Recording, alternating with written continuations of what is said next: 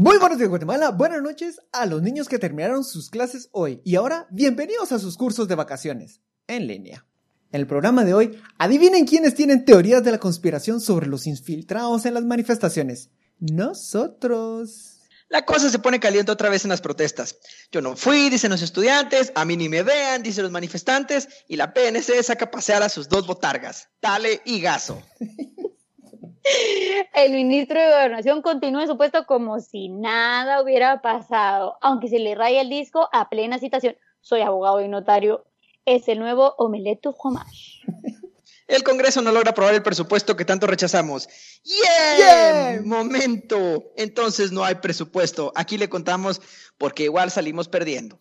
Bienvenidos a este su Chajalele, el único podcast 40% información, 40% risas, 20% puras predicciones. Saludos desde el taller en donde estamos reparando el transurbano quemado. Una manita de pintura y listo para salir como bus rojo. Pasaje, pasaje, hermano. Dale chajalele. Dale chajalele. Bienvenidos, bienvenidos, bienvenidos todos, tomes, tomes, tomes, tomes, tomes a este episodio número 36. Eso, Pancho. Muy bien. Usted no lo sabe, pero habíamos grabado otro episodio en el que el Pancho la había acabado y había dicho 35. La Entonces, por eso muy bien. Eh, versión 2 del episodio número 36. Me acompañan una vez por semana Celia, Roberto y su servidor Francisco. Anuncio especial, usted tiene 66% de oportunidad amorosa con el quórum de esta noche. Se las dejo ahí. Se las dejo ahí. Llame ya. Llame. Ya, y tiene 33% de servicios de proxenetismo.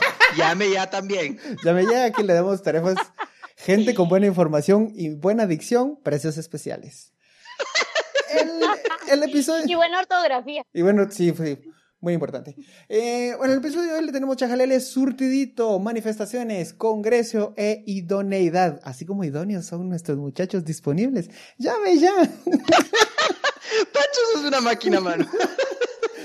No, no, no, ya, ya no va a seguir prostituyendo a la gente. Este, vamos directamente con las protestas de los últimos dos fines de semana. Otra vez el fuego sale a bailar y se lleva todos los ojos. ¿Hay infiltrados en esta, hubo infiltrados en esta manifestación? ¿Qué dice el público? ¿Sí o no? Yo siento que no se puede saber. Vos sabés que siempre mi postura es lo que se puede comprobar, realmente eso es lo que podemos afirmar. Si no lo podemos comprobar, solo es una hipótesis. Puede ser que sí, puede ser que no, 50% de probabilidades. Yo lo que les voy a dar son elementos para que usted vaya diciendo que sí o no. Primero, la manifestación empezó muy distinta a como fue la del Congreso. eh, en vez de, de, de tener solo los guardias de seguridad, la PNC sacó estas botargas, pues todas tiernas que estaban dando ahí saludos y puño a la gente, saludo de pandemia.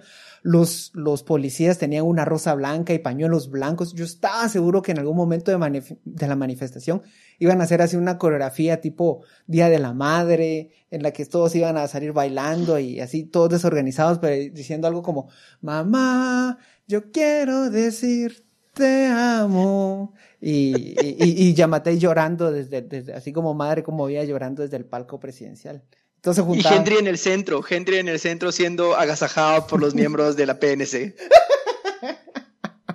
Bueno, el inicio de esta, de esta protesta fue marcado por un gesto muy diferente a como, la- a como actuó el, el fin de semana pasado, donde tenían la orden por audios filtrados, tenían la orden de agarrar a gente. Con las, ¿cómo era la palabra, Roberto? Con el uso racional de la fuerza. Racional de la fuerza. Ahora, directo, ¿hubo infiltrados o no? Que fue No- lo que no entendieron. algunos elementos para pensar. Por ejemplo, había personas que tenían un corte de, de cabello muy particular en el que era extrañamente familiar al de los soldados. Entonces es como, yo siento que los, los, lo- el kit de infiltrados debería incluir por lo menos una, una, una peluca ahí para, para hacerlo más orgánico, ¿no? Para, para dejarlo vivir ahí entre, entre la gente. Sí, para que te Como para así recordarnos también. para que se mire más bochinchero, vamos, Como así como una peluca de pelo largo, Ah, así como rockero. Tuvo más estilo la magistrada de Stalin para hacer sus movidas y quitarte a la policía de encima que los infiltrados, o sea, sean o no sean del gobierno, no sabemos, ¿verdad? Porque saber, pero que le aprendan a la magistrada, ex magistrada, ¿qué pasó con Es el ma- chico? Ya no sé. sé, yo no sé qué es de Eh, ella, pero saludos, saludos a la magistrada Saludos Blanca a la magi- Stalin, la saludos a- saludamos de Chajalele. Dato curioso, si usted escribe en Google magistrada peluca, solo esas dos palabras, le sale como primer resultado Blanca Stalin. ¿Dó- dó- ¿Dónde, ¿En qué novela es que salía la tía magistrados en el Pelucas? mundo que usen peluca de- Eh, eh, eh, bueno, los, los ingleses, pero... Pero sí, así cabal. Traen detrás de una peluca para huir de la policía, pues eso ¿Qué me pasa? Bueno, señora Blanca Stalin, usted tiene una oportunidad de asesoría en el Ministerio de Gobernación o cualquier entidad que esté contratando infiltrados. El punto es, eh, mi teoría personal, conspiración, y aquí me pongo mi gorrito, es, hubo un, hubo, pudo haber alguien, y no necesariamente solo el Estado, recuérdense que el pre- el presupuesto es algo que lleva demasiado dinero y beneficia a constructores, a incluso crimen organizado, otros políticos que no necesariamente están en los rangos más altos. Pudo haber alguien que pone el fuego en la manifestación porque sabe que eso detona y deja que el caos reine. Pase lo que tenga que pasar. Que pase lo que tenga que pasar. Y el efecto es, pues al final cada vez nos está dando un poquito más de miedo ir a manifestar porque sabemos que se están tornando violentas. Entonces, ahí es donde estamos perdiendo. Yo sí quiero decir y quiero hacer un llamado a la población, a, a los millones de escuchas que, que- que- a los que llega este podcast de Chajalele. 17 mil reproducciones ya marcadas. 17 mil personas no se pueden equivocar. No, No, mentira, sí. No, yo creo que el llamado es a la gente que no se deje, no- no deje que le infundan el miedo. O sea, si usted quiere ir a manifestar, sígalo haciendo. O sea, si usted se quiere movilizar, sígalo haciendo, lleve a sus hijos, lleve a su familia, es un derecho, o sea, es una es un ejercicio ciudadano necesario y vital y es mentira que las protestas sean pacíficas. Y es que lo que tenemos con estos hechos así aislados, ¿Cómo como así, fue lo del bus, es que llaman la ¿Pacíficas o atención. violentas? Eh, Violentas, perdón, No, perdón. yo vi ese niño. Ese niño tenía ojo de diablo. Ese fue. Ese niño fue. Vos, esta, esta niñez de ahora viene así bien subversiva, vos. No, pero eh, esto tiene un efecto muy simbólico y es que llama más la atención eh, lo del bus que toda la protesta. Y si lo vemos porcentualmente, o sea, mayoritariamente la protesta fue pacífica, fue legítima y a eso no es a lo que nos tenemos que concentrar y es algo que los medios de comunicación deberían de tener mucho Ah, cuidado. mano, de no dale des- una, otra con las medios de comunicación. Mano, hoy es el día del periodista. Una, regalarles, Roberto. Un saludo una. a todos los periodistas en esa digna profesión. Yo tengo un profundo respeto para el periodismo y también tengo una profunda vocación para ser crítico porque siento que los ciudadanos tenemos la obligación de siempre ser críticos con los medios de comunicación. No, y además es una retroalimentación. Yo creo que los medios de comunicación pican, le prenden fuego al transurbano y se olvidan de todas las consignas de la protesta y se concentran en eso. Yo sé que es un hecho importante, pero creo que también se tiene que discernir un poco más en el sentido de no permitir que esto desvíe la atención del tema de fondo, que son las peticiones de la protesta y las razones de la protesta, que es lo que yo creo que deberíamos de platicar. Creo que el caso de 2015 empezó, empezó así, empezó como con, con esta consigna de fuera corruptos. Díganme ustedes cómo lo ven, pero al final no son el dinero, porque en 2015 fue el caso de la línea y fue esta desviación de dinero Mm, y estas tenés cuestiones o, o, o- o estas peticiones de sobornos, etcétera. En este momento es el presupuesto, pero yo siempre he dicho, cuando nos tocan, usted no me está viendo, pero me estoy pegando aquí donde está mi bolsillo, siento yo que es cuando la ciudadanía guatemalteca despertamos o nos movemos o empezamos a preguntar, bueno, ¿qué está pasando con esto? Porque, pues pensemos, ¿verdad? Son en momentos fondos que no llegan a donde deberían de llegar, no se está atendiendo a las personas que se deberían de atender, que al final creo, la, e- e- es por eso creo que la, lo global en 2015 era esta lucha en contra de la corrupción, porque vemos la corrupción como asociamos bastante con dinero.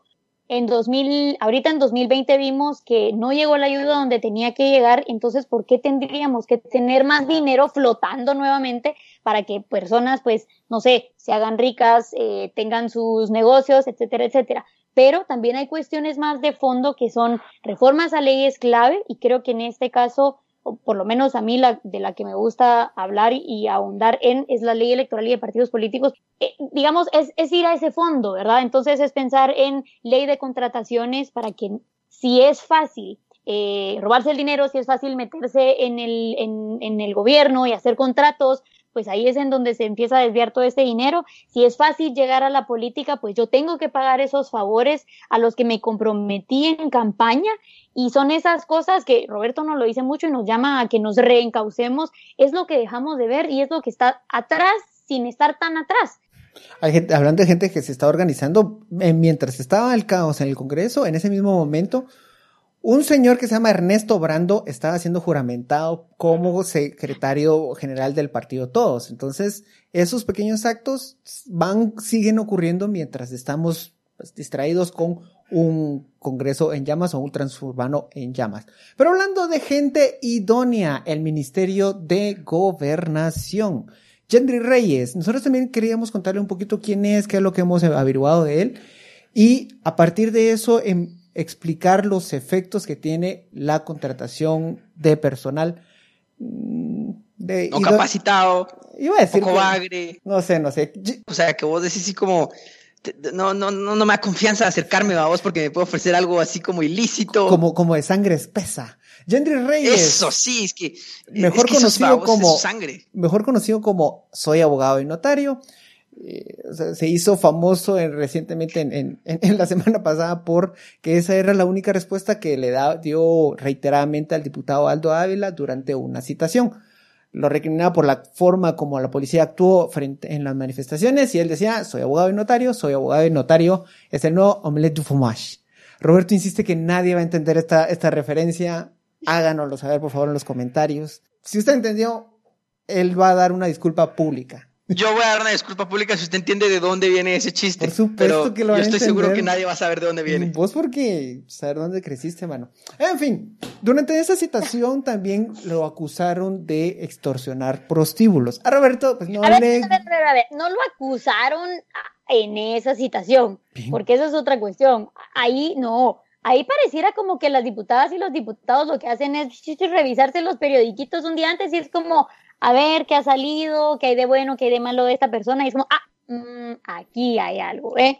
En este periódico dice algo, esto es lo que vamos a usar, pero no es que hasta en ese momento se le haya hecho Ah, la bueno, sí, acusación. sí, tenés toda la razón, tenés toda la razón. Le recordaron cuando fue acusado de por extorsionar prostíbulos. Entonces, nosotros aquí tratamos de darle información como más cernida, no le vamos a pasar solo los chismes y los gritos que hay en el Congreso. Seguimos buscando un poquito más y después fue el mismo ex viceministro Rivera Clavería, que en ese entonces era jefe de Gendry. Gendry, Gendry. Gendry suena como actor actriz porno. No lo había pensado. No sé qué clase de porno veas, pero nunca he visto una actriz porno. Digo, policía, vengo a detenerlos. No. Con aquel- Yo soy su ministro. soy su ministro. Su ministro del placer. Con aquel macanón.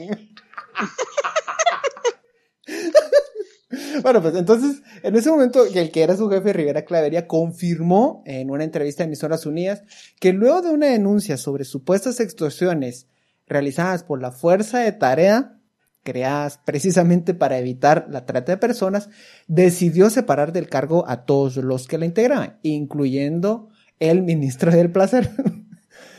y no podemos decir claramente que él era los que extorsionaba prostíbulos, pero hay una acusación que lo pone. Ahora, Henry ya había hecho su primer cameo en la política, en la farándula política de Guatemala. Él estaba dos, do- así como que fuera Stanley, desde que aparece solo al fondo y que solo los verdaderos fans lo reconocen. Él estuvo dos filas atrás en una, una publicación del periódico eh, hecha hoy. Él estuvo dos filas atrás de la chava que le tiró la harina a Roxana Batete. Y según esa misma publicación, después de eso, él recibió algunos beneficios como tener más personal a su cargo. Pero se le tiene un punto que va más allá solo, simple y sencillamente de, de, sí, de cómo llegó hasta ahí. Sería, por favor. Sí, a ver, lo, lo que yo me preguntaba, ah, bueno, Henry al parecer era parte de una fuerza de tarea.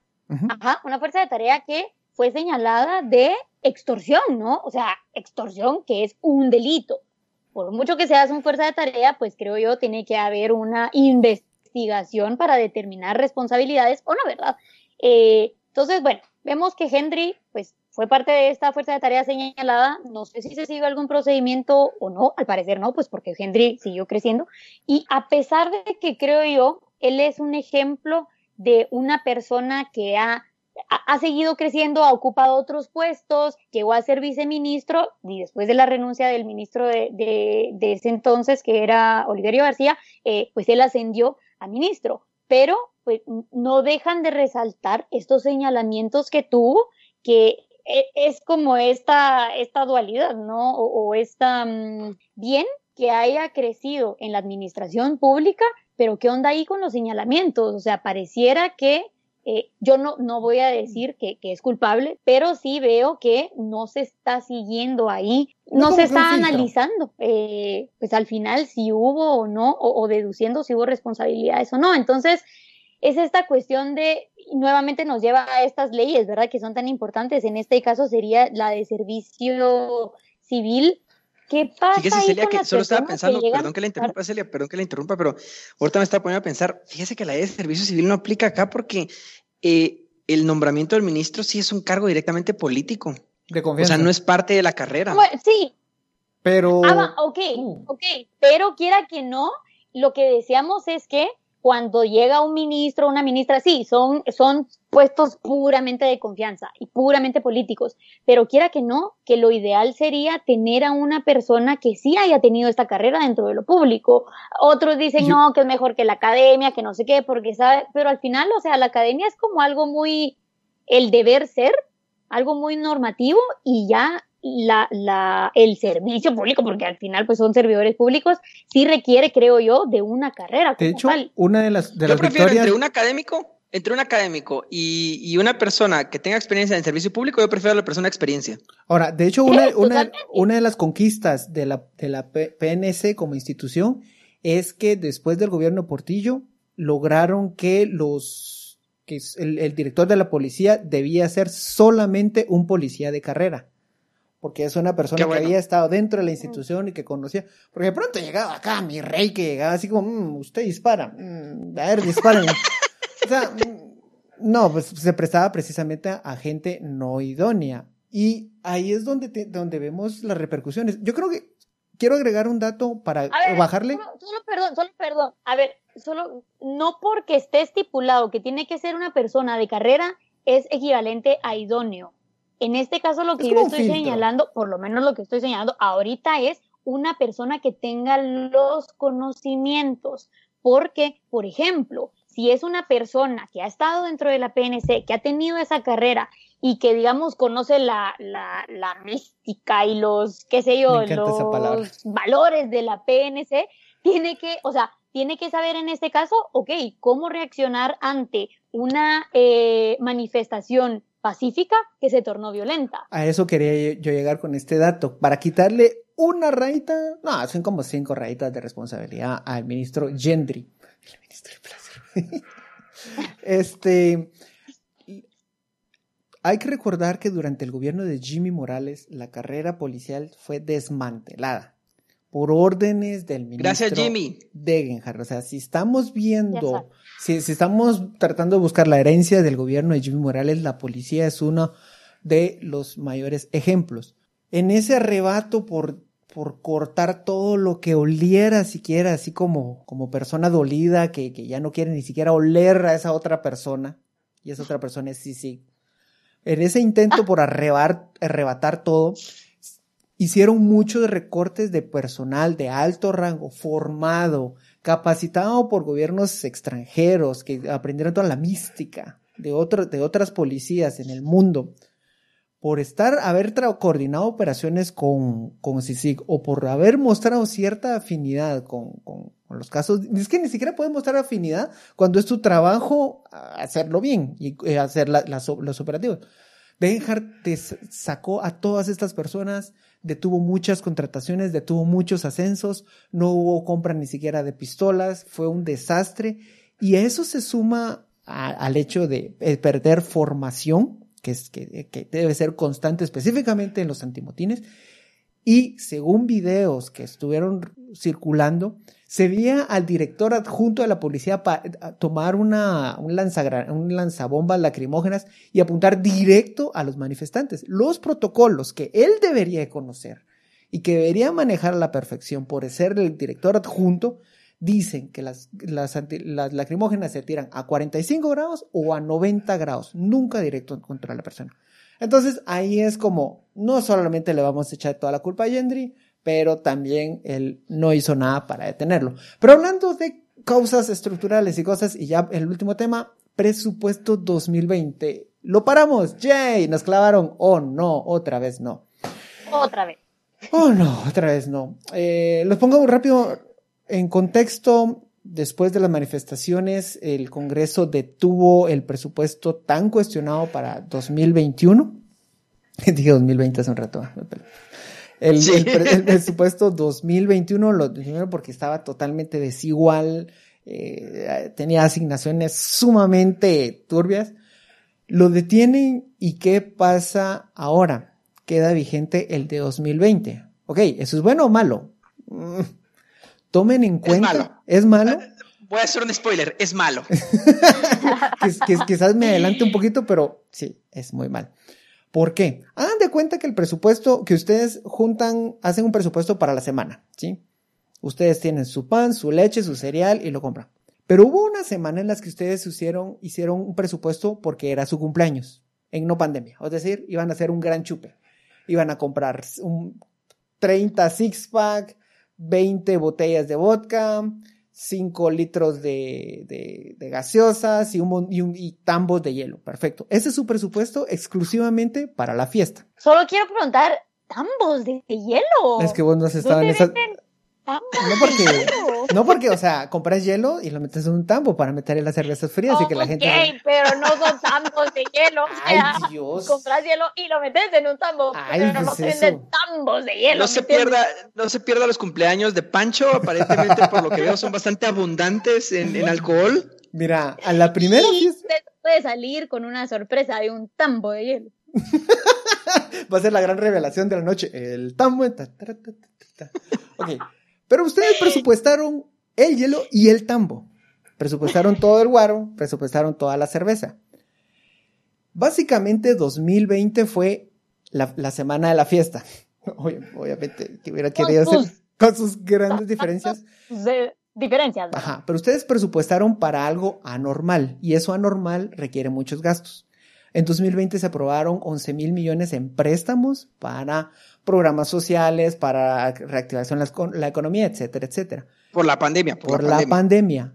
Si intentamos utilizar este, este presupuesto para 2021, no tiene ningún sentido porque las dinámicas cambiaron, ya no hay un gran chupe, ya no, ya entraríamos a una fase ya no de necesariamente de reactivación, sino de recuperación y hay un gasto muy importante que es la vacuna, que en 2020 obviamente no estaba presupuestado. Entonces quedamos totalmente desfasados. Fíjate, Pancho, que te voy a decir, hay un gran problema con lo que vos estás diciendo. Ay, Dios. Un gran problema, un gran problema. Lo que vos no estás viendo es la oportunidad que estás perdiendo de que la celebración de tu cumpleaños dure dos semanas. Eso es lo que vos no estás viendo. O dos Porque- años. Porque vas a celebrar solo una semana, mano, celebrar también la semana siguiente. Entonces, déjame decirte que, que tu ejemplo fue bastante malo porque o sea, estás desincentivando a que la gente deje de celebrar su cumpleaños durante dos semanas, Pancho. Cumplan sus sueños. Si tienen el dinero, gástenselo en ese momento. Preferencia temporal alta. No, no, pero pensando en ese tema, que Pancho celebra su cumpleaños durante dos semanas, por lo que estamos viendo. Eh, no, sí, definitivamente es un gran problema porque eh, está desfasado, está desfasado. ¿Y qué va a pasar? ¿Qué va a pasar? Significa que en el 2021 el Congreso y el Ejecutivo tienen que hacer una serie de reajustes en el presupuesto y una metedera de mano en el presupuesto de mover que el dinero para aquí, que el dinero para allá, que esta partida hay que reajustarla para el otro lado. Y lo que va a pasar, lo que va a pasar es que ahora con menos fiscalización, porque no es cierto que el presupuesto se esté fiscalizando todo el año. O sea, ahorita hay que ser bien honestos también, porque no es que nosotros tengamos una ciudadanía activa, y, una, una sociedad civil como que esté fiscalizando el presupuesto de manera continua, eso no pasa. O sea, ahorita por alguna razón se volvió mediático lo del presupuesto y salió, pero todo el resto del año el presupuesto va a estar pasando y se van a estar dando esas movidas sin todo el foco de atención que se va a estar dando.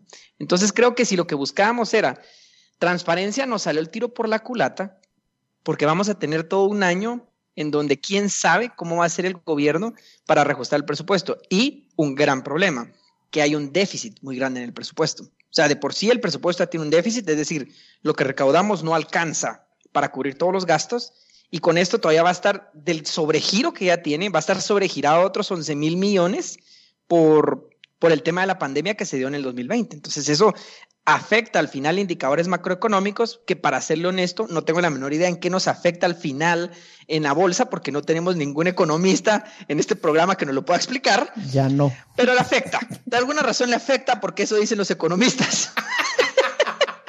Y Esa pues gente- sí, esa gente- saludos- esa gente solo a es los economistas, vamos, Esa gente porque- solo es mentirosa. solo hace la... Desgraciados. ¿Quién los necesita en su vida? ¿Quién los no te aprueban los presupuestos. Pero último dato, último dato. ¿Por qué es que, por qué es que tenemos el presupuesto 2020 para 2021? Porque el Congreso lo había aprobado, pero lo que la- se recuerdan que la vez pasada, el episodio anterior hablamos de una teoría de conspiración que se cumplió por segunda vez en dos episodios seguidos en los que. Eh, dos episodios seguidos en los que la teoría de conspiración de Chajalele se cumple. En el episodio anterior ahondamos en el procedimiento sacado del aire para anular algo que ya había aprobado el Congreso. Les recuerdo brevemente cómo fue este procedimiento y cómo nació. En 2017, cuando los diputados crearon el famoso pacto de corruptos, que fue aquel decreto en el que intentaban reducir las penas para las personas que habían dado financiamiento electoral ilícito o que están acusadas de, hicieron un cambio o un intento de cambio al Código Penal. Intentaron reformar la pena. No obstante, por la redacción tuvieron el pequeño desliz que terminaban beneficiando a narcotraficantes o a violadores después de llevar un procedimiento. No era automático, pero el cambio del delito era, los beneficiaba. Lo que sigue cuando el Congreso aprueba una ley es, está escrito, es que se lo deben trasladar inmediatamente al presidente. No existe un mecanismo en medio, no hay algo que lo detenga oficialmente. ¿Qué hicieron en ese momento los diputados?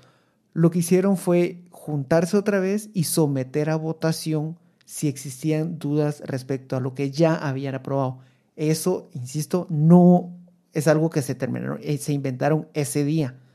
Tan nuevo es que lo inscribieron en el, act- en el acta de precedentes. Ahora, el presidente del Congreso, Alan Rodríguez, promovió eh, la misma movida. Por eso es que los vimos juntándose en el Teatro Nacional, porque les urgía sesionar para, de- para votar la validez de lo que ya habían aprobado. Hay un precedente legislativo, hay un precedente legislativo. Cabal sacaba el aire. O sea, el- no, no está sacado del aire. Así Yo sí está- creo el que original los lo sacaron del aire. El, el original lo sacaron del aire y fue para El la original cara. lo sacaron del aire, Sí, sí, sí. así es. Pero digamos que son vacíos legales y, y, y sí se puede decir que es una cierta jurisprudencia, es, es un mal término porque la No, jurisprudencia Eso, eso no es lo- vacío legal, eso es hacer un no, hoyo. porque solo hay un precedente. No, O yo sea, sé, yo sé. La jurisprudencia tiene como números de casos mínimos para llegar Son a ser. tres, no, no, yo sé, yo sé, yo sé en tres, y no aplica porque lo- la jurisprudencia es para lo judicial, pero solo se pone como una analogía. Pero a mí sí me parece interesante el procedimiento de engavetamiento que, que inventó el Congreso, porque eh, es un vacío de la ley, ¿verdad? Que no tiene una forma en la que el Congreso pueda como hacer esas sus maniobras de último momento. Yo lo, no, no, no voy a decir que lo defiendo, porque al final, digamos que sí no está exactamente en ley, Corrupto. pero sí le veo Corrupto. un, un sentido muy pragmático que te permite hacer este tipo de maniobras. Y, y cuando pasó en el primer precedente, fue algo muy bueno, porque la, el decreto que querían aprobar era, era nefasto. Bueno, era bueno para ellos porque ya sabía que iban directo al bote. No, pero ¿saben qué? ¿Saben qué? Yo sí quisiera preguntar acá, o sea, al final, a ver, a ver, que creo que, que lo, lo quiero unir, quiero ver, quiero tratar de ver si lo puedo unir con las peticiones que se han hecho, que algunas para mi gusto, pero eso ya soy yo, se van como muy al extremo, pero a ver, las personas están hablando de una nueva constituyente, de un nuevo pacto social, véalo usted como una nueva constitución, pero a ver, en los elementos en común que tienen estos, estos casos es que fue por peticiones de la ciudadanía, peticiones que se hicieron escuchar al final, pero a ver, entonces ahí está la cuestión. Una de las faltas, o, o- o- sí, uno de los de, de las faltas aquí es esa, e- e- esa, ese camino institucional que permita que por medio de una petición ciudadana se pueda llevar a cabo este tipo de cambios en, en los tiene que pasar, digamos, por una nueva consulta al Congreso. En el caso del presupuesto, pues tiene sus cuestiones, ¿verdad? Porque lo pueden aprobar hasta el 30 de noviembre, pero que se puedan regresar, que serían proyectos al Congreso y que nuevamente se le puedan enviar al presidente. Pero, pero sí, sí está esa falta, esa, sí, ese camino institucional, por así decirlo, para que la ciudadanía pueda ser escuchada y que de esas peticiones se puedan o repetir o rehacer o repensar, no sé, pero ahí sí que estos procedimientos que querramos o no están en ley, pero sí falta entonces el pensar en cómo hacemos para que la ciudadanía pueda participar, pueda tener de cierta manera voz, porque tal vez voto no, pero sí que esa voz pueda ser escuchada y que tengamos un mecanismo institucional. ¿Cómo le hacemos ahora para que entonces esa petición que hizo, o, o- cuál sería la forma de, de hacer ver que le estamos dando, qué sé yo, cabida a la, a la petición? Yo por eso fíjate que defiendo ese antecedente, Pancho, porque se creó pasando. Un veto ciudadano. O sea, se creó un, un veto ciudadano y es una institución que, que debería existir y me parece muy interesante, fíjate, porque en los dos casos que se ha dado, ha sido la ciudadanía la que ha ejercido un veto que no estaba específicamente en la ley, pero me parece súper interesante y las instituciones crearon eh, una, una institución que vamos a decir que no es formal porque no está contenida directamente en la ley, que permite este veto ciudadano y, y- y interesante. Interesante lo que sucedió. La institucionalización del reculeo. Llegamos al final de este Suchajalele. Muchísimas gracias por acompañarnos en este episodio 36. Y ya sabes, si conoce al ministro del placer, Y, y también a Blanca Stalin. Si la mira por ahí con peluca o sin peluca, mándeselo también. Ya sabe, chajalelistas disponibles, pregunte. Lo, lo vamos a dar en, en, en Cyber Monday. Muchísimas gracias. Buenos días, Guatemala. Buenas, descuento, buenos días, Guatemala. Buenas noches, mundo. Adiós. Chao.